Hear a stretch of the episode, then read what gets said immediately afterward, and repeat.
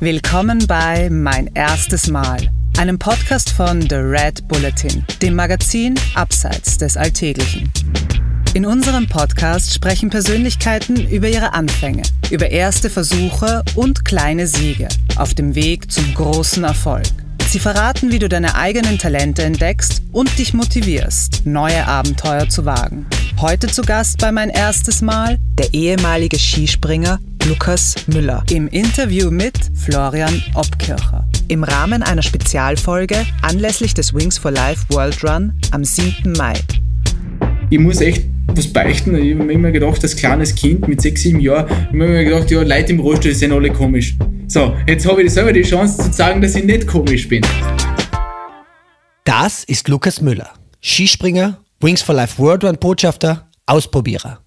Bei einem Sturz als Vorspringer am Kulm hat er sich 2016 eine inkomplette Querschnittslähmung zugezogen. Die Folge? Lucky ist auf den Rollstuhl angewiesen. Er hat zwar Gespür in den Füßen, fühlt aber keine Temperatur und kaum Schmerz. Heute kann er, nach viel Aufbauarbeit, wieder selbstständig ein paar Schritte gehen. Und diese Fähigkeit nutzt er, um leidenschaftlich Dinge auszuprobieren, die ihm viele vermutlich nicht zutrauen würden. Der 31-jährige Kärntner spielt Rollstuhl-Rugby. Er surft, fährt im alpinen Gelände mit Monoski, springt zeitweise Trampolin und ist seit 2016 auch jedes Jahr beim Wings for Life World Run mit dabei. Im Rollstuhl und im Team mit seinem guten Freund Thomas Morgenstern. Kurz zur Erklärung. Der Wings for Life World Run ist eine Laufveranstaltung und als solche ziemlich einzigartig.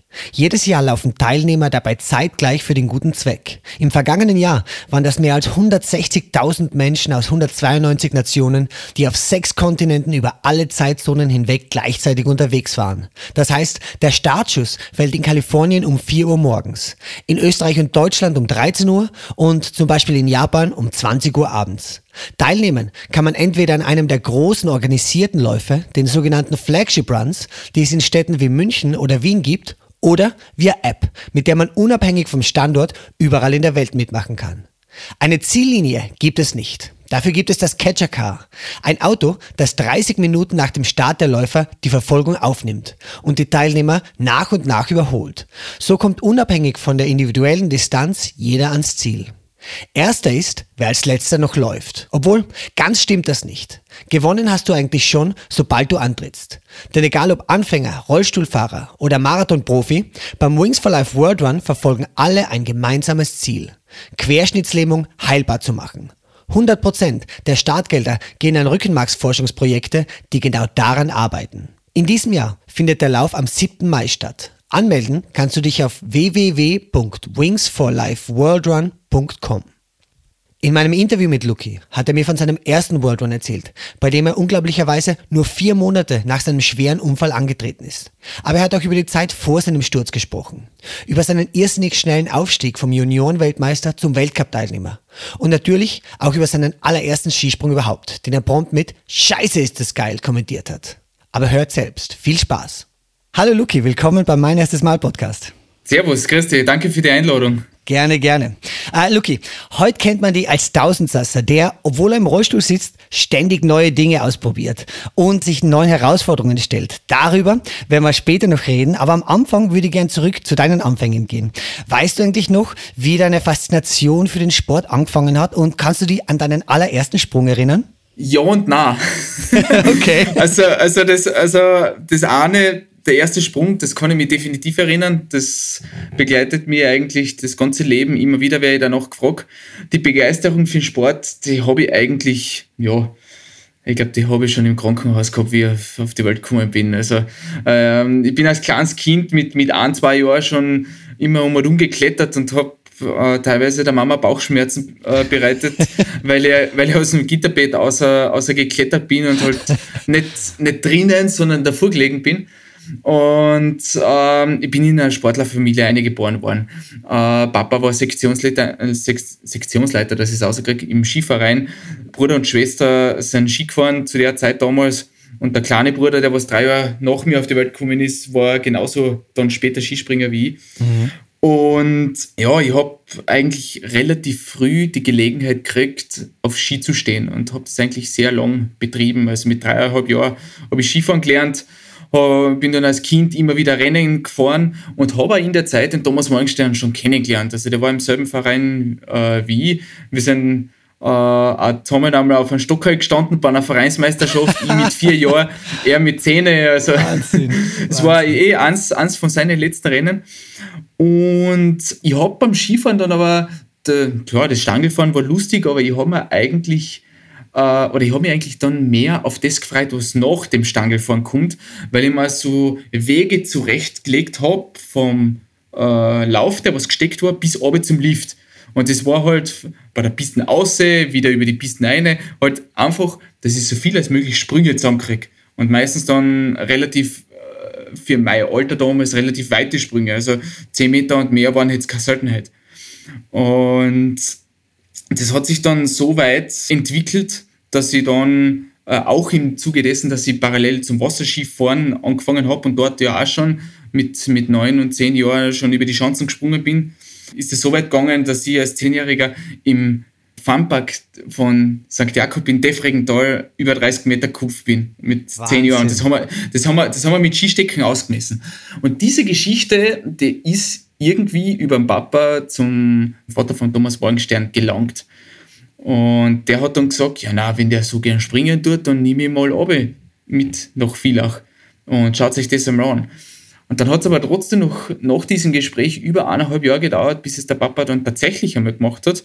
Und am 3. Juni 2004, das weiß ich noch, da war es ziemlich warm, sind wir runter, äh, in die Viele Halben und der Papa hat mich komplett ins kalte Wasser gehauen. Also der hat gesagt, ja, na passt, äh, wir fahren nach Villach, du fährst mit. Ich dachte, okay, passt, ja, schön und gut. Bin dann mit ihm in, in der Alpenarena gewesen und dann habe ich gesagt, ja, was soll ich da jetzt? Und der Papa sagt, ja, na, du probierst jetzt Skispringen aus. Mhm, okay. Dann habe ich mir das angeschaut, war, aber ich war, ich, ich, war vom Grund, Grund auf nicht abgeneigt. Weil Springen, okay, passt, habe ich schon ein bisschen gewusst, was das ist. Und habe dann so ein paar Imitationen gemacht, weißt du, diese Absprünge, wo du diesen Absprungvorgang übst und wo dir dann einer eigentlich wegtragt auf, auf, auf Händen, sodass ich diese Sprungübung einmal gemacht habe. Dann bin ich diesen Hang einmal runtergefahren, einfach nur, dass ich das Gefühl für den Untergrund und dann unten fürs Gras kennenlerne. Ja. ja, und dann bin ich auf auf die Chancen und rutsche eine auf den Balken und tue dann die, die Ski äh, auf, diese, auf diese Plastikmatten, weil auf der kleinen Chancen hat es damals noch keine Keramikspur gegeben. Und der äh, damalige Trainer hat mir dann äh, freigegeben und ich fahre weg und denke mir, oh Scheiße, ich muss da jetzt tatsächlich drüber, da ist nichts mit, da ist nichts mit Abbremsen. Ja, und ähm, war aber wurscht und da haben wir noch gedacht, boah, es ist ganz schön schnell. Und bin dann am Schanzentisch, äh, bin schon am Schanzentisch aufgestanden und habe schon ein bisschen so V probiert und bin elf Meter gekupft. Und vor unten aus, setze mich hinten ein, wie es halt im Sommer äh, Pflicht ist, weil sonst landest du auf der Nase. Und der Papa steht daneben und, und, und fragt dann so, Herz mir und, wie war's? Da habe ich gesagt, scheiße, ist das geil. und das war, das, war echt, das war echt richtig genial. Dann bin ich auf, bin, habe noch einen Sprung äh, gemacht, habe mich nicht mehr so viel Zeit gelassen, weil jetzt habe ich schon gewusst, hey, das, das funktioniert.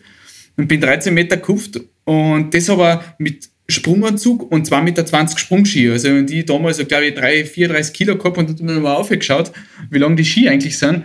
Und ich habe diesen Ski, den habe ich geliebt, den habe ich fünf Monate gehabt äh, und ich wollte den zum Schluss gar nicht mehr hergeben, weil, ich, weil er mir so getaugt hat.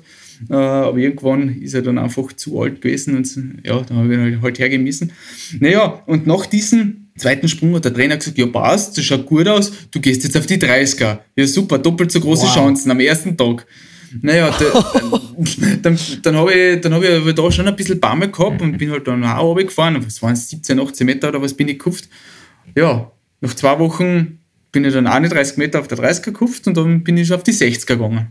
Und nach fünf Monaten auf der 60er hat es dann geheißen, ja passt, du darfst den Sprung von der 90er machen. Das war, also im Juni habe ich begonnen, im November bin ich 84 Meter auf der 90er gekauft. Also es ist richtig rasant bei mir losgegangen und ich habe es keinen Tag bereut. Auch heute nicht. Super, super, Luki. Erzähl mal, wie war das Gefühl in der Luft beim ersten Sprung? Warst du das noch? War das wie ein Vogel zu fliegen? Ja, war es tatsächlich und zwar deshalb, weil ich es weil schon vom Skifahren gekannt habe und vor allem beim Skifahren habe ich, hab ich auch immer wieder eigentlich aus, aus Jux und Dollerei schon das, das, V gemacht. weil ich das aus dem Fernsehen gekannt habe und, und, aus dem, äh, und das halt einfach äh, bei den Skisprung-Wettkämpfen, die ich im Fernsehen gesehen habe, wo ich mit Papa immer geschaut habe, äh, habe ich es einfach nachgemacht. Und ich gewusst, ja, so in etwa muss ich das anfühlen, selbst wenn ich jetzt keine Alpinski, sondern Sprungski unter mir habe. Und ähm, es ist auch, wenn ich heute zurückdenke, dieses Skispringen kommt den Urtraum des Menschen vom Fliegen für mich eigentlich sehr neu. Jetzt hast du mir gerade erzählt, dass du relativ schnell dann schon auf die 90 Meter gegangen bist. Was haben denn da deine Eltern gesagt? Weil ungefährliches Hobby ist es ja nicht, das Skispringen, oder? Und wahrscheinlich der Papa hat sich gedacht, jetzt lass mal einmal probieren. Der hätte wahrscheinlich auch nicht damit gerechnet, dass der Bur dann gleich so, so abhebt im wahrsten Sinne des Wortes. Ich sage einmal so, gerechnet haben wir alle, äh, alle nicht damit. Es hätte sein können, dass ich das ein, zweimal probiere und man denke, ja, was ist das für Schatz? Also, äh, das haben wir natürlich alle nicht gewusst. Auf der anderen Seite äh, habe ich aber dann nach dem ersten Sprung schon festgestellt, ah, das mache ich sicher wieder, also nicht nur heute. Mhm. Und ich weiß noch, ich habe diese Zeit von Sonntag bis Donnerstag gehasst, weil da war kein Training. Und, ja. und dann äh, die, die fünf Tage zu überleben, bis ich endlich wieder Skispringen gehen kann, das war schon etwas, wo ich dann, wo ich dann wirklich äh, mir gedacht habe, ja, was tue ich stattdessen? Weil, ja, irgendwo hat es fast so ein bisschen so einen Suchtcharakter gehabt. Und ja, mir war das eigentlich schon fast ein bisschen zu wenig, weil ich meine, es ist klar, es war Sommer, es war sowieso kein Schnee da. Wasserskifahren, ja. klar, bin ich, auch, bin ich natürlich auch noch gegangen, aber Skispringen war einfach lustiger. Das ist so witzig, Luki, weil ich interviewe ja öfters Leute und frage sie, wie sie ihr Ding gefunden haben. Selten allerdings passiert, dass mal jemand so wie du erzählt, dass es schon beim ersten Mal voll angefixt war, ja. Ich sage mal, bei vielen, wie bei mir und bei sicher anderen Zuhörerinnen, ist es so, dass man länger sucht, bis man seine wahre Leidenschaft gefunden hat. Mhm. Obwohl du sie jetzt so schnell gefunden hast, hast du vielleicht Tipps für die Hörerinnen und Hörer, wie man sein Ding im Leben findet? Ja, ich meine, ich habe es relativ schnell gefunden. Ich muss aber auch dazu sagen, ich glaube, ich beantworte das mit etwas, was ich jetzt mache, und zwar diese, diese ständige Ausprobieren. Mhm. Also, ich weiß ja nicht, was ich alles in meiner Situation als Person, die im Rollstuhl lebt, äh, was ich alles kann. Das heißt, probieren, auf die Nase fallen, probieren, entdecken, probieren, draufkommen. Also dieses ständige Ausprobieren von Dingen, von denen man vielleicht vorher glaubt, dass, dass sie überhaupt nicht zielführend sind, können aber letztendlich dann doch wieder zielführend sein, weil man Erfahrungen macht, von denen man davor vielleicht gar nichts oder die man vielleicht so gar nicht am, am Radar gehabt hätte. Vor zweieinhalb Jahren bin ich auf der Slackline gestanden. Ich habe mir nie gedacht, dass ich hm. jemals nach meinem Unfall wieder auf der Slackline stehen äh, können werde. Und das sind so, so, diese Dinge, ob das jetzt dieses Trampolinspringen ist, was ja jetzt jedes Jahr eigentlich immer wieder ins Training gern einbaue, hätte nie gedacht, dass das, dass das irgendwie möglich ist. Und trotzdem, wie bin ich draufgekommen? Eigentlich nur deshalb, weil sich die Situation einmal ergeben hat. Ich habe es ausprobiert und bin draufgekommen, hey, es funktioniert ja trotzdem. Also dieses ständige, dieses ständige Entdecken probieren und entdecken wollen, das ist eigentlich auch das, warum wir als Kinder brutal viel erleben. Klar, die Eltern, die, die, die ebnen uns diesen Weg, aber entdecken tun wir selber. Und wir, wir denken nicht lang nach. Und gerade wenn man erwachsen wird, überdenkt man aus gutem Grund oft viele Dinge, damit man einfach äh, sich vor unangenehmen Situationen schützt. Der eher ungute Nebeneffekt ist halt der, dass man sich manchmal ein bisschen dadurch einschränkt. Ja, ja, genau diese sich diese Offenheit zu bewahren, gell? Irgendwie zu sagen, irgendwie so, hey. Ja, ich meine, was, was, kann passieren? Erstens, ich bin um Erfahrung reicher, reicher und vielleicht funktioniert etwas nicht. Ja, und jetzt? Aber zumindest habe ich es dann einmal ausprobiert. Und diese, diese, dieses Ausprobieren von, von, von Dingen, äh, das öffnet uns oft Wege, die wir nie für möglich gehalten haben. Luki, du warst ja dann sehr schneller schon sehr gut, gell? Nach vier Jahren Springen warst du schon Juniorenweltmeister und nach knapp fünf Jahren warst du im Weltcup mit dabei. Und da würde mich einfach interessieren, die Geschichte von deinem ersten Weltcupsprung 2009. Kannst du mir davon erzählen? Wie ich damals 2004 begonnen hat, äh, hab, hat meine Mama den damaligen Trainer gefragt, ja na, ist das nicht ein bisschen zu spät mit zwölf Jahren äh, Skispringen anzufangen? Der damalige Trainer hat, hat dann zu ihr gesagt, ja, bis in Weltcup braucht man so ungefähr sieben bis zehn Jahre. Bei mir waren es dann vier Jahre und ich glaube neun Monate oder was. Also es, war, es, war, es, war etwas, es war etwas schneller als der Schnitt, kann man schon sagen. also in diesem Jahr 2009 ist sehr, sehr viel passiert. Also ähm, ich bin als Ersatzmann zur Juniorenweltmeisterschaft mitgefahren, habe dort das Training äh, teilweise sogar, ich glaube, gewonnen, wenn es mir jetzt nicht ganz irrt. Bin dann letztendlich Einzel-Junioren-Weltmeister geworden und habe dann drei Wochen später tatsächlich die Information gekriegt, ja, nein, ich darf zum Nordic Tournament mit auffahren und in Lahti, Kuopio und in Lillehammer äh, beim äh, Weltcup dabei sein. Und ich bin da, ich weiß noch, da bin ich in Stamms in der Schule im, also im oberen Trakt äh, gewesen am Nachmittag und habe mit, mit ein paar Freunden gerade Tischfußball gespielt. Da kriege einen Anruf vom, vom damaligen äh, Cheftrainer von Alex Pointner und der hat gesagt, ja, wir berufen die ein und nehmen die mit zum Nordic Tournament. Sei an dem Tag da und da, äh, weil wir fliegen über München da auf. Äh, dann habe ich mal aufgelegt, habe hab, hab einen riesen Grinsen im, im Gesicht gehabt und habe gesagt, Alter, was passiert da gerade eigentlich? Und ja, dann bin ich tatsächlich, ähm, weiß ich noch, in München am Flughafen äh, gesessen, neben, neben Schliere, der sich gerade äh, ein Weißwurstfrühstück gegönnt hat und der hat dann, der hat dann gesagt, ja geil, du, hast, du, du bist ja Weltmeister geworden, ja gratuliere. Und ich habe dann immer dann gedacht, Alter, hey, richtig geil. Wahnsinn. Den Typ, siehst, den, den Typ siehst du eigentlich nie unterm Jahr, weil der hat damals zwei Zimmer neben mir gewohnt in, in Stams. Äh, jetzt siehst du ihn schon und der weiß auch, äh, dass ich Weltmeister geworden bin, obwohl der die ganze Zeit Weltcup-Springen gewinnt. Also das war, das war dann schon richtig, richtig geil, dass man eigentlich denen, denen man so nacheifert, dass man erstens mit denen jetzt unterwegs ist und, und die Nationalmannschaft äh, teilt. Und letztendlich war er dann mit dem Schlier im Zimmer auch noch. Also das, Na, Wahnsinn. Äh, ja, es war, dann auch, es war dann auch ganz cool zu, zu, zu sehen, wie dort er abseits von Situationen, wo Kameras gar nicht dabei sein können. Also, und ich weiß noch, der Schlierer hat da so einen Tick gehabt. Jedes einzelne Licht in der Nacht hat abgedeckt werden müssen. Du kennst das vielleicht vom, vom, vom, das rote Licht von einem Fernseher. Ja. Da hat er damals, hat er damals in Lillehammer Autogrammkarten drüber geklebt und, die, und die haben voll ausgelacht, weil ich immer gedacht, Alter, mach deine Augen zu und dann ist es auch dunkel. Ja, und äh, eben zurück zu Lachti, da habe ich dann schon ein bisschen Bammel gehabt, dass ich die Qualifikation überstehe, weil ich immer schon gedacht, ja, wenn ich da dabei bin, dann will ich schon äh, sagen, dass ich das kann. Äh, bin aber dann, was ich glaube, 117 Meter in der Quali gekupft auf der, auf der großen, das hat gereicht, das war kein Problem. Und dann ist der Wind gekommen. Ah. Und dann haben sie den Wettkampf von der Großschanzen auf die Kleinschanzen verlegt, also auf die 90er. Und das war eigentlich total spannend, weil im Probedurchgang war, was war ich da, 17., 18. oder was? Und haben wir gedacht, hey cool, 88 Meter ist jetzt nicht allzu weit, aber es reicht eigentlich wirklich, wirklich ganz gut. Ja, und dann habe ich, weiß ich noch, habe ich Startnummer 3 gehabt und dann ist der Wind eingeschlafen. Und ich bin mit einem halben Meter Aufwind, bin da glaube ich 78 Meter oder was gekauft und war ziemlich grantig, weil mir gedacht habe, hey, Alter, jetzt bin ich da einmal dabei und jetzt scheißt es mich voll rein. ja, kann man nichts machen. Äh, der Schliere hat letztendlich den Wettkampf gewonnen, aber war ich dann schon ein bisschen ja, fast, fast ein bisschen sauer, weil man gedacht hat, nein, das repräsentiert überhaupt nicht das, was ich kann. In Kopio, dann ein paar Tage später, hat es dann ganz anders ausgeschaut. Quali wieder geschafft, zweiten Durchgang erreicht. Ich bin zwar nicht weit gekupft, aber hey, erste Weltcup-Punkte. Voll. Bedeutet schon, eine, bedeutet schon eine, eine bessere Startnummer. Und ja, in, in Lillehammer, das weiß ich jetzt gar nicht, ob ich da nicht auch Weltcup-Punkte gemacht habe. Aber jedenfalls da März 2009, das war eine sehr, sehr geile Erfahrung. Und dann, ich war halt gern Skifliegen gegangen, aber mit 16 Jahren haben sie mich dann doch noch nicht gelassen.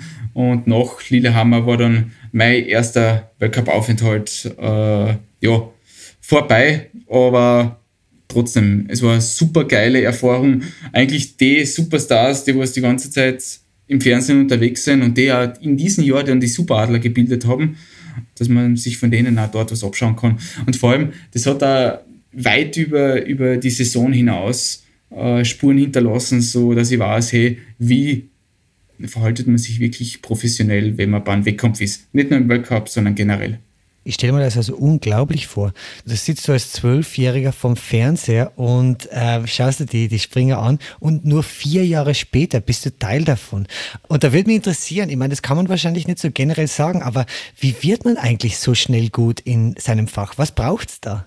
Äh, ja, ich habe, ich habe ein gewisses Maß an Unbekümmertheit mitgebracht. Also, mhm. weil, ich meine, dass ich in ja, knapp vier Monate von 0 auf K90 komme und, und 84 Meter auf der 90er springe, das, ja, ich habe vielleicht schon ein bisschen ein Talent gehabt, aber ich habe diesen Biss gehabt, jede Woche da zu fahren und, und, das, und das Training durchzuziehen. Weil für mich war das kein Training, sondern das war eigentlich Hobby und Belohnung.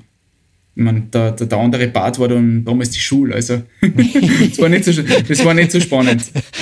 Und, und, und dieses Training, das hat mir irrsinnig Spaß gemacht. Und selbst da, wenn, wenn, ich, wenn ich am Plätzchen gesprungen bin, weil das ist die fünf Monate, da, die ersten fünf Monate natürlich auch vorkommen, ich habe das eigentlich relativ schnell wieder äh, in den Griff gekriegt. Und das ist über die Jahre eigentlich so, äh, hat sich das eigentlich relativ gut eingeschlichen. Ich bin dann nach Stamms gekommen und habe halt das erste Jahr war nicht, nicht unbedingt berauschend, das zweite Jahr war, war schon bei weitem besser und das dritte Jahr, da ist mir eigentlich so quasi der Durchbruch gelungen, also 2008, wo ich das erste Mal beim Continental Cup dabei war, also die Liga unter dem Weltcup und dort äh, zweimal Zweiter geworden bin und schon gewusst habe, okay, passt, ich kann in der internationalen Weltspitze durchaus mitspringen. Und dann gesehen habe, ja, es braucht dann nicht mehr so viel, dass vielleicht die, dieselbe Leistung zwei, drei, vier Luken weiter unten auch noch äh, erreichen kannst. Ich muss ja dazu sagen, ich habe das Glück gehabt, ich war nie verletzt. Ich habe, habe zwei gesunde Knie, heute noch.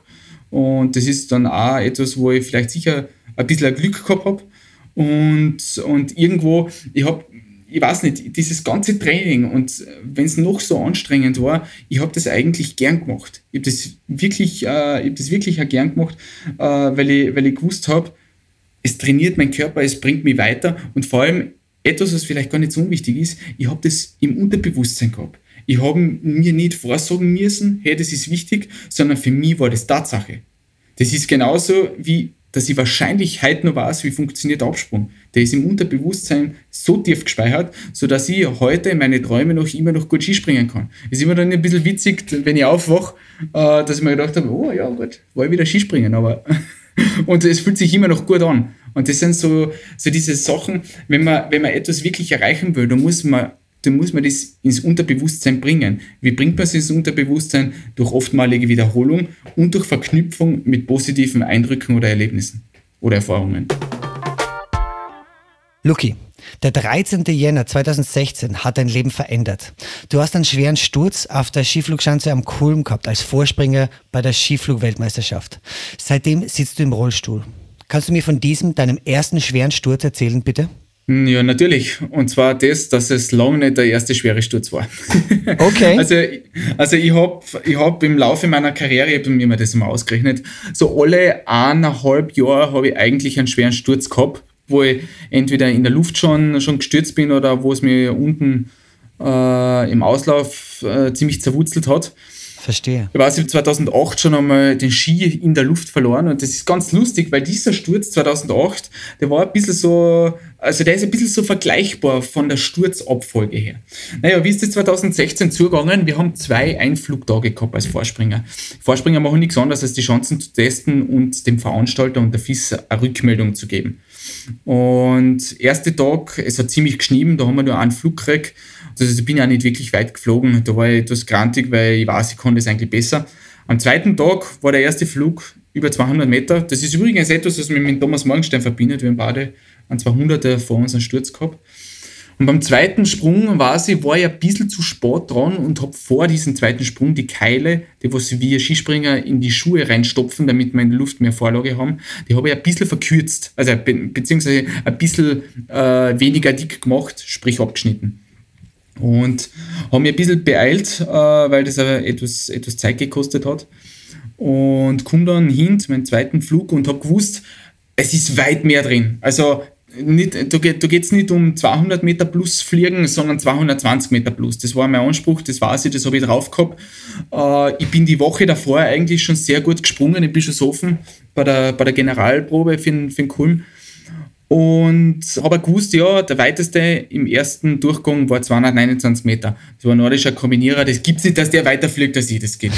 äh, und ähm, rutscht dann eine und krieg grün und es war, es hat ziemlich geschnieben, aber es war super zum Fliegen, weil wir sogar eigentlich relativ guten Aufwind gehabt haben.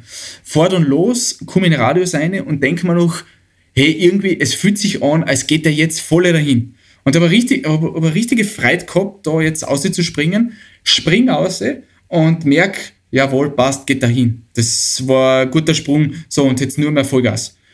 Dann sehe ich ins Tal wenn du über den Vorbau fliegst und dann merke ich, ich rutsch aus dem linken Schuh raus. Das gibt's doch nicht. Warum, warum passiert das? Was, was ist der Effekt dran? Der Sprungski kommt immer weiter zu dir her. In meinem Fall eben der linke. Ja, und dann habe ich gedacht, na bitte, das kann jetzt nicht wahr sein. Ich will den durchfliegen. Scheiß drauf, ich zieh, ich, ich zieh durch. Irgendwann war aber der Ski halt bei der linken Schulter und da hast du keine andere Chance mehr, als dass du die Hände tust, den Sprung abbrichst und dich darauf vorbereitest, dass es, wenn es blöd geht, du auch stürzen kannst. Mhm. Na gut, Hände rausgetan, zum Rudern angefangen, sodass ich halt aus meinen 7, 8 Meter Höhe und 120 km/h oder was ich da halt habe, dass ich da halt ein bisschen das Ganze abfangen kann. Und im letzten Moment, bevor ich aufschlag, hat es mich noch auf den Rücken gedreht. Das heißt, ich habe mit dem Gesicht Richtung Schanzentisch geschaut, aus der Richtung, wo ich herkomme. Ja, und dieser Moment, der hat über eine Minuten für mich gefühlt gedauert. Das ist, ist tatsächlich so, dass, dass in so einem Moment das alles in Superzeitlupe fortbewegt. Ja. Äh, das, kennt man aus, aus, aus Filmen eigentlich ganz gut. Und die letzten drei Wörter, die was ich mir gedacht habe, bevor ich dann aufgeschlagen bin, waren nicht schon wieder. Jetzt nämlich haben coolen 2010 schon einmal geschmissen in der Quali, aber das, man, das war nicht schlimm, aber trotzdem. Ja. Aber ich gewusst, eigentlich ist da noch ein bisschen eine Rechnung offen, beziehungsweise eine alte Rechnung ist eigentlich schon beglichen worden. Ich bin ja gut gesprungen, auch am Kunden danach. Mhm. Und ja, dann bin ich aufgeschlagen. Und dann hat es eine Dusche gemacht, der sich gewaschen hat. Äh, ich bin dann nochmal abgehoben und habe beim ersten Aufschlag schon gemerkt, oh Scheiße, ich habe keine Handhabe mehr über den gesamten Unterkörper unterhalb von der Brust. Boah. Bin dann nochmal abgehoben, bin abgeschlittert und für den Rest hat das ausgeschaut, das war jetzt bewusstlos gewesen, weil ja die gesamte Körperspannung in dem Moment, wo du eine Querschnittslähmung erleidest, sofort weg ist. Ja, bin dann halt abgerutscht und zum Stehen gekommen und unten habe ich mir dann ein bisschen so links und rechts einmal geschaut und habe geschaut, wo der Ski ist, weil ich habe beide Ski verloren um, ähm, und dass der mich eh nicht abschießt, wobei ich dann viel später draufgekommen bin, ich hätte eh keine Chance gehabt. Wenn er mich abschießt, dann, dann habe ich halt Pech gehabt. Ja, und dann wollte ich mir am Bauch tragen, um wieder aufzustehen und denke mir, hey, scheiße, das funktioniert nicht. Schau auf meine Haxen und denke mir, hey, der Schatz hat gerade noch funktioniert. Das, was ist jetzt verkehrt? Naja, äh, dann haben wir gedacht, gut, passt, jetzt kann ich eh nochmal chillen und warten, äh, bis einmal die anderen kommen. Ich bin im Endeffekt, ja, die kann null tun. Ich bin komplett regungslos. Dann zwei Vorspringerkollegen sind, sind einer gespringt zu mir und haben gleich gefragt, wie es mir geht. Und dann habe ich gesagt, hey, Alter, ich kann die Haxen nicht bewegen. Und der eine hat sich dann umgedreht und ist im Schock wieder gegangen.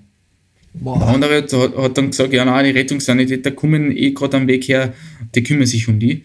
Ja, dann haben sie mich in, in Rettungscontainer verfrachtet und die Rettungssanitäter, die haben das natürlich sofort gewusst, was da los ist. Also die haben gewusst, es geht in Richtung Lähmung und unterbewusst habe ich es auch gewusst. Ich habe gewusst, zu 98 Prozent ist es das, wonach es sich anfühlt. Also ich habe relativ früh kapiert, mit was ich es zu tun habe, obwohl ich null Erfahrung mit Querschnittslähmungen gehabt habe. Und Thomas ja. Geisbich habe ich von Sinn gekannt. Das war im Endeffekt die einzige Referenz.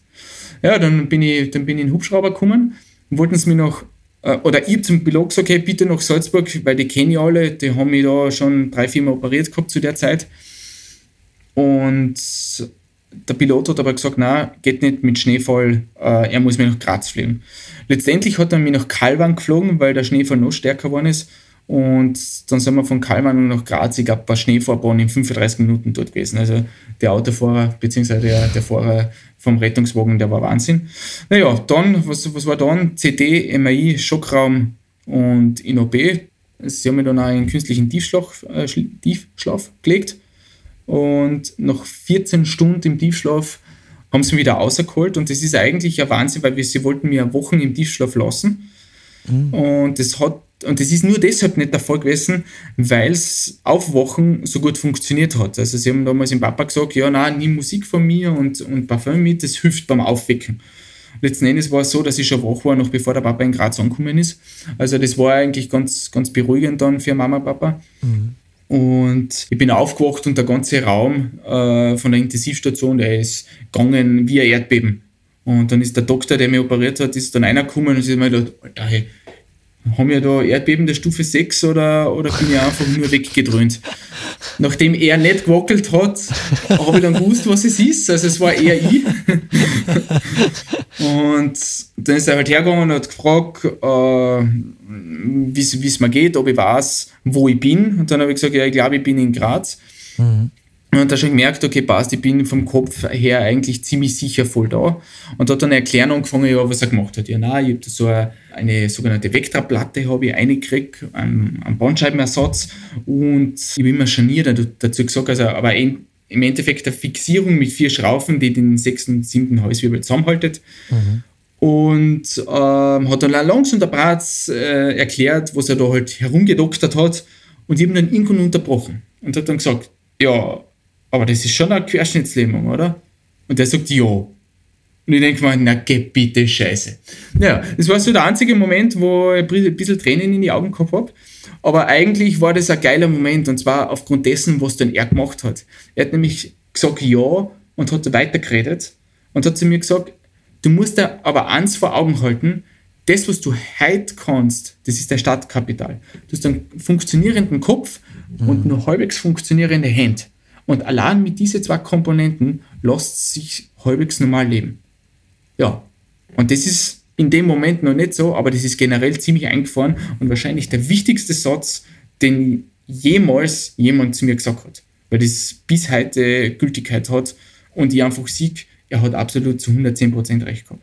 Verstehe. Das heißt, nicht zu schauen, was geht nicht, sondern quasi eine Bestandsaufnahme zu machen und schauen, alles, was ab jetzt dazu kommt, ist ein Plus mehr oder weniger. Kann man das ungefähr so sagen? Ja, ein neuer Nullpunkt. Also dieser Satz hat es eigentlich relativ wohl ins Unterbewusstsein geschafft. Ja. Und erst viel später habe ich dann gemerkt, hey, er hat recht gehabt. Weil wenn ich mich jetzt mit damals vergleiche, dann ist das schon einmal 100 zu 1. Ja, mittlerweile sind wir, glaube ich, bei 10.000 zu 1, aber du weißt wahrscheinlich, was ich sagen will. Ja. Und es ist ja nach wie vor bis heute so. Also diese, dieser Unterschied, und ich tue das relativ gern mich heute mit damals zu vergleichen, auch gerade an die Tage, wo es vielleicht nicht ganz so einfach ist. Und die kommen ja. ziemlich selten, aber sie kommen dann doch hin und wieder vor. Wie bei jedem von uns. Aber ich kann es halt direkt äh, mit der Querschnittslähmung zumindest meistens verbinden. Du hast ja dann nach dem Sturz fünf bis sechs Monate Reha gemacht, ja? Und mhm. ich denke mal, das muss ja wahnsinnig mühsam gewesen sein. Und ich frage mich, weißt du noch, was da der erste kleine Erfolg war, wo du gedacht hast, so, hey, es geht aufwärts? Wahrscheinlich wirklich das erste Mal die, die, die G-Funktion zu imitieren. Das war im Lokomat. Das ist nichts anderes wie ein G-Roboter, wo du eingeschnallt bist und wo dieser Roboter mit dir geht. Und meine Aufgabe war einfach, dieses bekannte Muster des Gens aus dem Hirn herzuholen und zu probieren, ob ich das, ob ich das plus minus ungefähr auf die Achsen bzw. den ganzen Unterkörper übertragen kann. Weil dieses Gerät misst dann auch, ja, wie viel Impuls macht das Gerät und wie viel Impuls kommt vom Patient. Und das, das ist dann schon etwas, ich war da, glaube ich, 22 Einheiten war ich da drinnen, dass ich, da, äh, dass ich das wieder herstelle und dann sind wir ins Wasser gegangen. Und da gibt es eben dieses Video von 2016, äh, wo, ich, äh, wo ich dann das erste Mal im Wasser Schritte mache noch mit Hilfe von, von, von der, vom Handlauf, der im Wasser eingebaut ist, aber es, ist, aber es schaut das erste Mal wirklich noch Gehen aus. Und, die, und das sind so diese, diese Meilensteine, wo ich dann gewusst habe, hey, jetzt ist so ziemlich alles möglich. Also wenn ich es schaffe, selber den Fuß einen Schritt nach vorne zu stellen, auch wenn es jetzt gerade im Wasser ist, dann ist es irgendwann vielleicht draußen auch möglich. Aber ganz wichtig, ich komme von A nach B.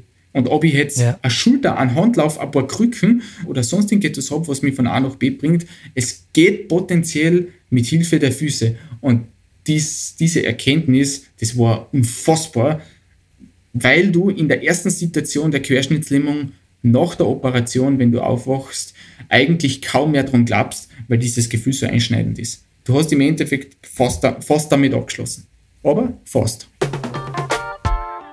Luki, wir unterhalten uns hier im Rahmen einer Mein erstes Mal Spezialfolge zum Wings for Life World Run. Und da würde es mich natürlich interessieren, kannst du dich an deine erste Teilnahme am Wings for Life World Run erinnern? Natürlich.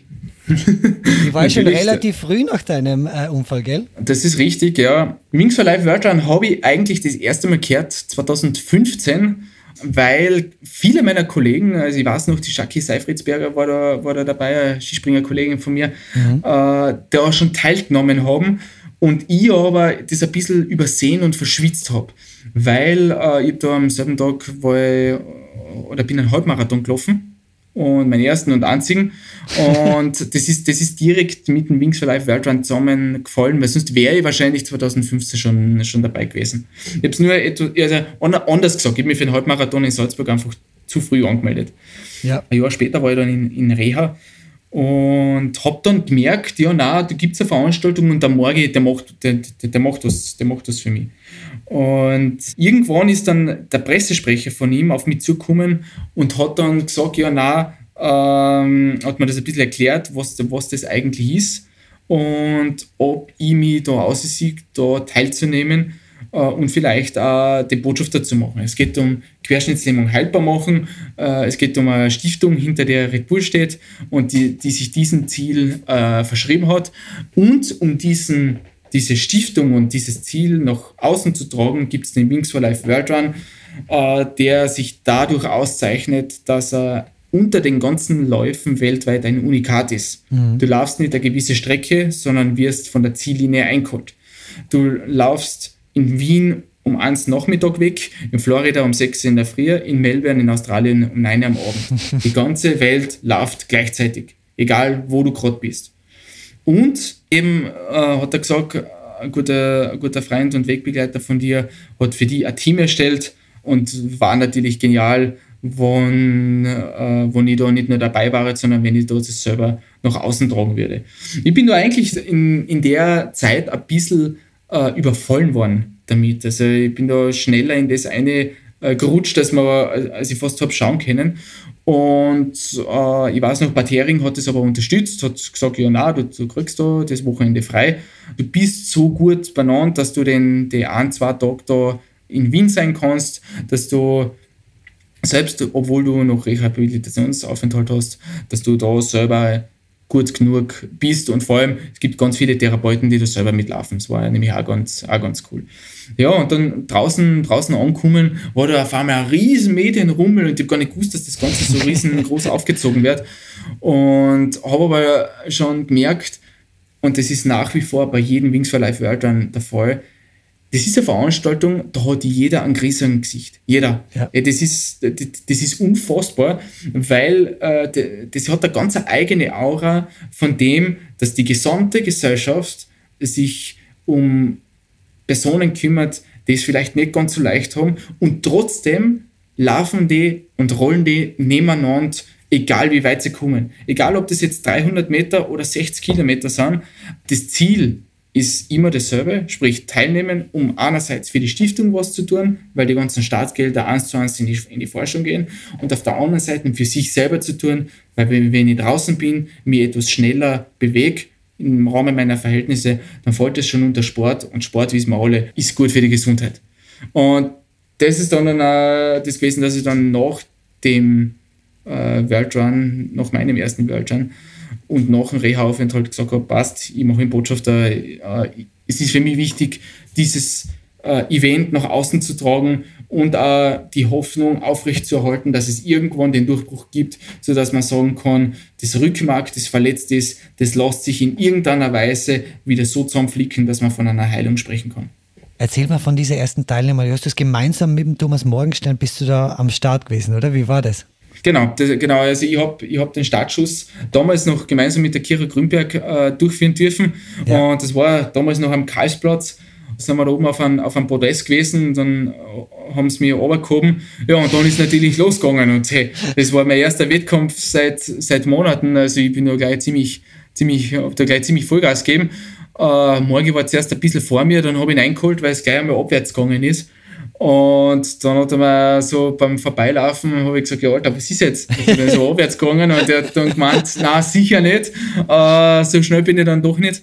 Und das war halt mein erster World Run. Dann habe ich ihn irgendwann nach, nach, nach 8, 9 Kilometern habe ihn wieder gesucht in der Menge, habe ihn angerufen und habe hab gesagt, ja, na, äh, wo bist du denn? Jetzt ist bald das Auto da. Und ja. hat er voll am Schnaufen war und hat gesagt, ja, ich komme eh gleich. und es war halt, es war halt ein Riesenspaß, dass man, dass man da äh, ja, das erste Mal das, das, das Team Morgenstern Müller ins äh, Leben gerufen haben, das es bis heute gibt, wo wir uns jedes Jahr über rege Teilnahme freuen, wo wir jedes Jahr in Wien auch das gemeinsame Teamfoto machen. Und ja, es ist bald wieder soweit. Jetzt wird es eh schon wieder wärmer. Und ja, ich muss sagen, ich freue mich heuer auch schon. Also das Kribbeln kommt schon, schon langsam wieder. Super, super. Und es ist ja nach wie vor erstaunlich, dass du da teilgenommen hast zum ersten Mal. Vier Monate nach deinem Unfall? Ja, genau. Und dass dieses Team bis heute besteht. Kannst du vielleicht für die Hörerinnen und Hörer, die diese Teams beim Wings for Life World nicht kennen, kurz beschreiben, wie das funktioniert, wie man sich da bei euch anmelden kann und was da der Bonus ist, wenn man fürs Team Morgenstern äh, Müller läuft? Naja, es ist, es ist so, dass die, der, dass die Person, der was teilnehmen will, der muss einmal generell für den World Run angemeldet sein. Und da ist es wurscht, für was fern. Ob das jetzt der in Wien, in München, in Zara in Kroatien oder in Izmir in der Türkei ist, ist völlig egal. Oder ob man per App teilnimmt und irgendwo weltweit läuft, ist auch komplett wurscht. Äh, Hauptsache man ist in irgendeiner Form angemeldet, dann sucht man unser Team und äh, ja, schreibt sich dazu, äh, druckt auf Teilnehmen und ist dann mit, äh, mit uns mit dabei. Und das, und das Schöne ist halt einfach, natürlich, viele von uns sind in Wien, aber es gibt einige, zum Beispiel mein Bruder läuft jedes Jahr in Melbourne mit. Und das sind dann so eigentlich diese, diese, diese Ereignisse, wo du ganz, ganz genau weißt, ja, selbst in dein Team läuft oder ist die ganze Welt vereint in Anlauf. Meine, allein das, dass wir, dass wir dann jedes Jahr das Teamfoto machen und vor allem 2020 sind wir das drittbeste Team weltweit gewesen. Also äh, wow. wir, waren mal, wir waren mal einmal am Stockerl, das war richtig, richtig cool und damals hat man ja nur per App laufen können, mittlerweile kann man ja wieder Bades machen und ja, äh, was dann natürlich auch ganz cool ist, dem, auf der Laufstrecke trifft man sich dann teilweise wieder, auch wenn jeder da seine eigene Geschwindigkeit läuft und der Wings for Life Run, der hat den angenehmen Nebeneffekt, dass sich die Leute untereinander motivieren. Vor allem dann, wenn das Catcher Car nicht mehr weit hinten ist. Ich meine, letztes Jahr war es bei mir ein bisschen anders. Ich habe eigentlich nur mehr geflucht, weil ich nicht mehr fahren wollte, weil man schon alles wehgetan hat. Aber trotzdem, hey, da waren Läufer neben mir und ich bin letztes Jahr relativ weit gekommen mit 34 Kilometern. Die haben Wahnsinn. einfach nach 33 Kilometern haben die noch die Buste gehabt, mich anzufeiern. Und dann habe ich mir gedacht, das, das gibt es einfach gar nicht. Wie cool ist das bitte? Und wo gibt es das sonst? Das gibt es eigentlich, meines Wissens noch, gibt es kein zweites Mal. Und was, was noch ein netter Nebeneffekt ist, ich, glaub, also ich bin mir nicht ganz sicher, aber ich glaube, das ist das größte Vernetzungstreffen von Leuten mit Querschnittslähmung jedes Jahr in ganz Österreich. Also ich weiß jetzt nicht, wo bei einer anderen Veranstaltung mehr Rollstuhlfahrer mit Querschnittslähmung oder besonders mit Querschnittslähmung äh, zusammenkommen. Es gibt natürlich auch andere, die, die vielleicht, was nicht, Multiple Sklerose haben, die auch im Rollstuhl dabei sind. Und das schließen wir auch überhaupt nicht aus. Freuen wir uns über jeden Einzelnen, der, der, der da dabei ist, egal in welcher Form er dann teilnimmt. Ob mhm. mit, äh, mit, mit, mit Krücken, ohne Krücken, mit Rollstuhl, mit Elektrorollstuhl, das, das geht alles. Hauptsache, es ist ein Alltagsrollstuhl, kein Rennrollstuhl. das ist die einzige, ist die einzige Einschränkung, die wir tatsächlich haben. Aber ich, fahr, ich muss auch sagen, ich fahre gerne im Alltagsrollstuhl. Also ich würde auch damit sagen, das ist ein Grund, warum wir alle gleichwertig sind. Verstehe. Die, mhm. die einen verwenden die Hände, die anderen die Füße zum Vorankommen. Was kann, wie kann Wings for Life äh, in deinem Leben einen Unterschied machen? Ist das, was du darüber erzählen kannst?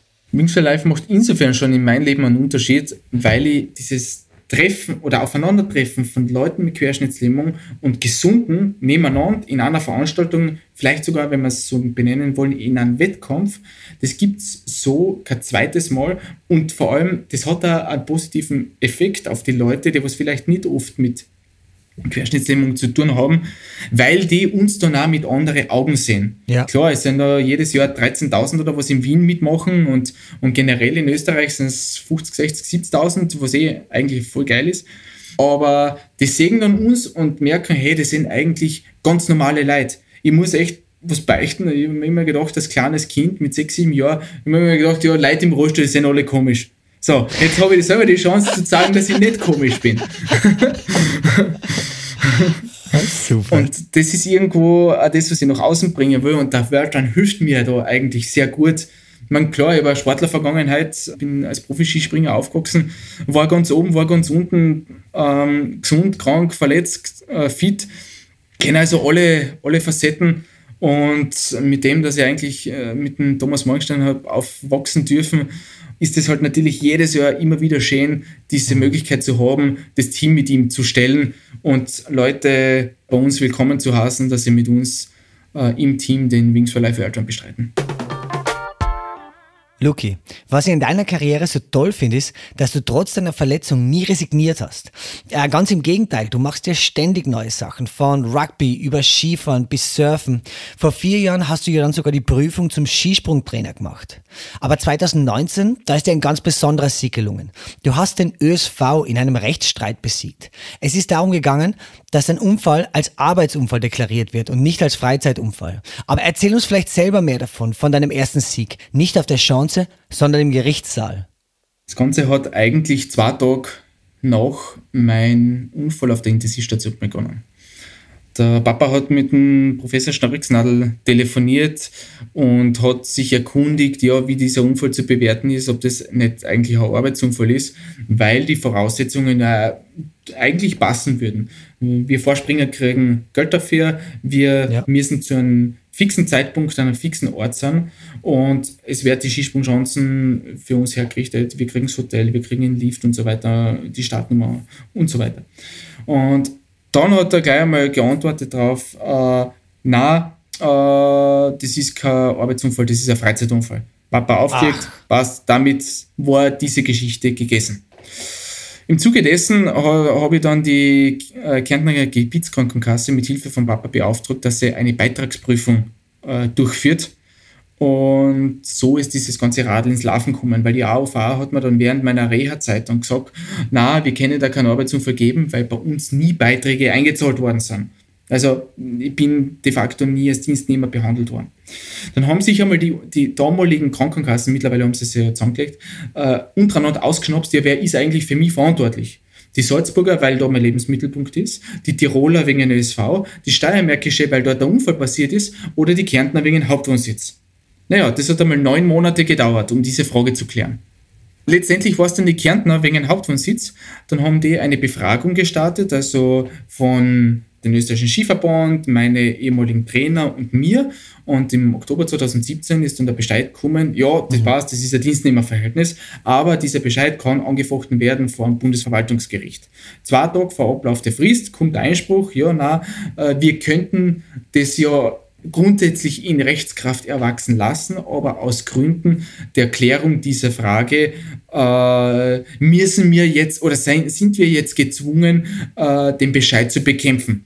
Naja, gut, dann haben wir gedacht, ihr, ihr seid eigentlich lustig, ihr stellt sich immer hinter eure Sportler, aber dann, wenn sie es einmal wirklich brauchen, Daten, dann bekämpft es. Naja, gut, dann hat es zwei Verhandlungen gegeben im April und Juni 2018 und äh, da hat man eigentlich eine sehr angespannte Stimmung aufgenommen, weil die Trainer waren relativ nervös, weil du, du sitzt die Geschäftsführung des ÖSV und die Trainer waren Zeugen, die was da ausgesagt haben. Ich habe natürlich genauso ausgesagt, wie das Ganze war, bla bla hin und her. Ja, im Oktober 2018 kommt äh, die Entscheidung des Bundesverwaltungsgerichts, die Entscheidung der Behörde wird revidiert, es ist kein Dienstnehmerverhältnis. Die einzige Ausstiegsklausel, was ich da gehabt habe, steht dabei, es darf Revision erhoben werden. Naja, dann ist für mich einmal ziemlich eine Welt zusammengebrochen, weil man gedacht habe, Alter, das kann einfach nicht wahr sein. Das, selbst wenn ich probiere, für die Gegenseite zu argumentieren, fällt mir nicht viel ein. Also ja. ich habe wirklich versucht, für die Gegenseite zu, zu argumentieren. Ja, dann habe ich noch einmal äh, Anwalt gewechselt und habe einen konsultiert, der Erfahrung mit dem Prozessieren mit und gegen den ÖSV hat. Und äh, eben Dr. Emakora aus Innsbruck hat mir da dann geholfen, die Revision zu verfassen und hat dann auch ein paar neue Punkte hineingebracht, die was vom Gericht nicht gewürdigt worden sind, mhm. aber trotzdem Beweismittel sind. Und diese äh, Revision hat dann tatsächlich dazu geführt, dass die untere Entscheidung dann vom Verwaltungsgerichtshof, der höchsten Behörde in Österreich für Verwaltungssachen, aufgehoben wird. Und das ist insofern bahnbrechend, weil alle Gerichte müssen sich jetzt an diese Rechtsprechung halten, auch der Verwaltungsgerichtshof selbst. Und damit einhergehend habe ich im Endeffekt mit Hilfe ganz vieler kleiner Helferleins im Hintergrund, also vielleicht sogar kleines bisschen ja, Rechtsgeschichte geschrieben. Ich meine, den Erfolg, das ist jetzt nicht meiner. Ich habe eigentlich nur gesagt, ja, macht's. Und ich habe ein paar Wörter gesagt und alle anderen haben eigentlich die Arbeit gehabt. Aber da dann zu, zu wissen, ich habe was erreicht, was meinen Kollegen, die was jetzt Vorspringer sind, hilft, äh, zu wissen, dass auch die Trainer jetzt dann nicht mehr Selbstständige sind, sondern Angestellte und demnach grundsätzlich vielleicht ein bisschen besser gestellt sind. Plus zu dem hin, dass vielleicht sogar alle Kaderathleten ähm, in Zukunft beim ESV irgendwann angestellt werden müssen. Das muss, muss dann aber wahrscheinlich ein, ein Berufssportgesetz erklären, das was eh im Regierungsprogramm stünde, ich sage es mal so. Habe ich gewusst, das, was ich da mache, das äh, ist ein Präzedenzfall. Ja. Ich habe genau gewusst, ich, hab, ich, bin unabhängig vom Verband. Sie können im Endeffekt auf mich keinen Druck ausüben. Ich habe ein bisschen einen Namen und vielleicht da, äh, zumindest kann ich es mal leisten, die, die, die paar Instanzen durchzufechten. Einfach, damit ich sagen kann, ja, äh, ich bin vielleicht ein kleiner Fisch, aber David hat da gegen Goliath gewonnen. Und irgendwie, Luki, reiht sich dieser Sieg also wunderbar in deine Karriere ein, weil es ja quasi nochmal zeigt, du bist jemand, der Dinge durchzieht, obwohl einem vielleicht die anderen das nicht zutrauen, von wegen im Sinn vielleicht von, das geht nicht, na schaut's mal her irgendwie, ich mach das schon. Und da frage ich mich, wo nimmst du diese Power her, ja? Also quasi, wenn dir eine Übermacht wie der ÖSV gegenübersteht, trotzdem zu sagen, schaut's her, ich schaff das oder ich mach das, ja? Was habe ich zu verlieren? Was habe ich zu verlieren? Ich habe hab die Fähigkeit verloren, Ski zu springen. Das ist etwas der, der heftigsten Dinge gewesen, was man mir nehmen kann. Ja. Also, was habe ich zu verlieren? Ich habe nur mehr so wenig zu verlieren, weil dann, keine Ahnung, kostet es mir halt, weiß nicht, 20.000 Euro Anwaltskosten. Äh, und ich habe de facto nichts davon, außer die Erkenntnis, dass, er, dass es halt nicht gereicht hat. Oder ich habe die Möglichkeit, einen Präzedenzfall zu schaffen, der über die Fähigkeit hinausgeht, nur den Skispringern zu helfen. Äh, und ja, das habe ich, das hab ich zumindest in dem Sinn gemacht. Natürlich gibt es auch andere Dinge, wo ich definitiv mehr Power einsetzen äh, kann, sodass ich gewisse Dinge mache, weil ich bin auch ein Mensch und kein Roboter und manchmal bin ich auch entweder faul oder fürchte mich vor viel zu geringen Auswirkungen viel mehr, als was es da in diesem Rechtsstreit der Fall war. Also Maschinen bin ich jetzt auch keine, aber es gibt halt gewisse Dinge, wo ich mich ganz einfach so weit programmieren kann, dass ich sage, ja, das, was ich verlieren kann, ist wenig, das, was ich gewinnen kann, ist aber massiv viel. Also das äh, ja, und so war es damals eben zumindest, was den Rechtsstreit angeht. So ist es aber auch bei den Dingen, die ich gerne ausprobiere, um vielleicht neue Funktionen äh, zumindest auszuprobieren, ob sie noch vorhanden sind, ob ich, ob ich es mal zurück erarbeiten kann oder ob ich halt vielleicht immer auf die Schnauze falle. Ich glaube, das kann man aber wirklich also fast ganz generell als Ratschlag den Leuten mit auf den Weg geben, oder? Also quasi das, was kann ich verlieren, was kann ich gewinnen, wenn ich was Neues ausprobiere, einfach abwiegen und zu schauen. Meistens wird wahrscheinlich rauskommen, dass man mehr gewinnen kann, könnte ich mir vorstellen. Ich, ich mittlerweile, ich mittlerweile äh, das stammt zwar nicht von mir, aber ich habe das kopiert. Und zwar äh, so einen kleinen Mechanismus, wenn man etwas tun will, aber vielleicht noch nicht die Motivation oder, oder den Biss hat, das durchzuziehen oder vielleicht einfach faul ist. Zum Beispiel, du willst laufen gehen. Ja. Dann setzt du dir ein komplett lächerliches Ziel. Zum Beispiel, du willst fünf Minuten laufen gehen. Die ist eigentlich, sagen wir mal, für fast alle ganz gut möglich. Die einzige Bedingung, die du hast, ist, dass du in voller Laufmontur laufen gehst und zweitens bei jedem Wetter außer Hagel, weil du tut weh. Und dann laufst du deine fünf Minuten und machst das mindestens sechsmal die Woche. Mindestens. Und du wirst irgendwann merken, die fünf Minuten kommen da so scheiß lächerlich vor, für das, dass du die de facto eine halbe Stunde anziehen musst, damit du, äh, damit, damit, du das durchziehst. Und anziehen hast du aber wirklich T-Shirt, Hosen, Bullsgurt, Kappen, Sonnenbrillen, Laufschuhe, Laufsocken. Also das ist, es muss wirklich die schönste Montur sein, die du, die du zur Verfügung hast. Und, ah ja, ein Kopfhörer für die Musik. Und dann wirst du irgendwann sagen, ja, du laufst dann nicht fünf Minuten, sondern laufst vielleicht zehn Minuten, laufst vielleicht 15 Minuten und irgendwann bist du bei einer halben Stunde angelangt. Und eine halbe Stunde laufen, wenn du das jeden Tag machst, hey, dann, bist du, dann bist schon eigentlich vorbildlich unterwegs. Selbst wenn du voll berufstätig bist und vielleicht Familie hast. Also das, das geht dann schon. Und das kannst du aber auf alles ummünzen. Also wirklich, e, e, egal was es dann ist, es muss nicht laufen sein. Es kann irgendetwas sein, was mit, mit Beruf zu tun hat oder äh, dass die Hausnummer mehr um die Kinder kümmerst oder dass vielleicht, dass vielleicht zumindest einen kleinen Teil von deiner Wohnung zusammenräumst, wo schon der Rest schon so ausschaut. Also Und du kannst das, auf, du kannst das komplett auf alles ummünzen, weil wenn du einmal da drinnen bist oder wenn du zumindest Vorbereitungshandlungen machst, dann bist du schon so weit in, die, in der Materie drinnen, dass du eigentlich, wenn du die nicht selber drauf programmierst, du hörst nicht sofort auf. Und das ist auch das, wo ich dann gewusst habe, beim, beim Rechtsstreit, jetzt bin ich so tief drinnen, äh, über Teile von, mein, von der Revision habe ich selber geschrieben. Das ist eigentlich ganz lustig. Ich habe es den Anwalt geschickt Wahnsinn. und der hat es eins zu eins eine kopiert. Der hat zwar da 500 Euro die Stunde genommen, aber das ist wurscht, lass mal das. das ich, will, ich will da nichts schmälern, also der hat das wirklich gut gemacht. also äh, letzten Endes, und dann kannst du eben letzten Endes so anschauen, dass es halt, dass halt wirklich das Ergebnis wirklich cool ist. Du, und im Endeffekt ist es gleich schon ein guter Tipp für meine letzte Frage für dich, Luki. Die wäre dann nämlich, welche Tipps würdest du den Menschen mitgeben, die dieses Interview gerade hören und sich überlegen, heuer beim Wings for Life World Run selber dabei zu sein? Ich vergleiche das manchmal so gerne ein bisschen wie äh, die, äh, also die, die Aufgabe, dass ich jemandem Skifliegen erklären muss, wie das ist. Okay. Kommt, kommt's hin, erlebt es. Das, also die, die, diese Aura, die da vorherrscht, die findest du kein zweites Mal. Ich meine, entweder bin ich aus einer anderen Welt, aber jedes Jahr, wo ich jetzt dabei war, und ich war jetzt wirklich schon oft dabei, ist es wieder der Fall, dass Leute am Freitag schon den Grinser im Gesicht haben, obwohl der Worldrun erst am Sonntag, heuer eben am 7. Mai, stattfindet. Und das muss man sich echt einmal antun, weil, ey, was spricht dagegen? Du tust was Gutes mit deinem Startgeld und du tust was Gutes für dich selber, weil du laufst so lange, bis dir das Auto einholt. Und das ist eh nur einmal pro Jahr. Also von dem her, was, was spricht wirklich dagegen? Und vor allem, natürlich, es sind die 13.000, die in Wien laufen, es sind aber nur einmal Zehntausende mehr, die in Österreich alle verstrahlt mit der App laufen.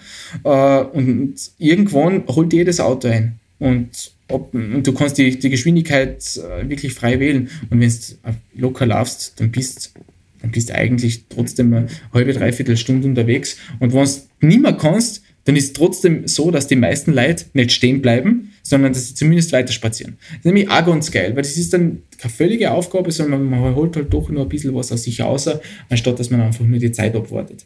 Und das ist halt doch etwas, ja, das macht den World Run so einzigartig.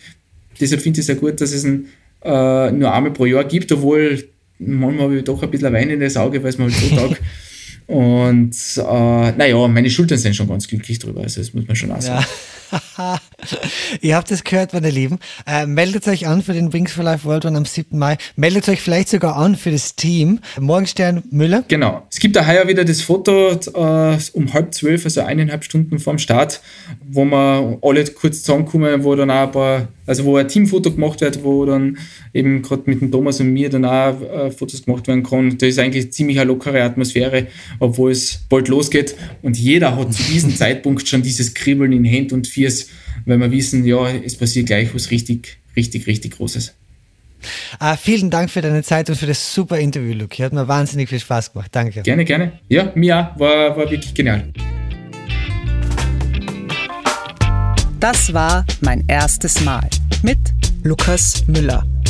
Mehr davon findest du überall, wo es Podcasts gibt. Auf www.redbulletin.com und natürlich in unserem Printmagazin. Melde dich an für den Wings for Life World Run am 7. Mai auf www.wingsforlifeworldrun.com.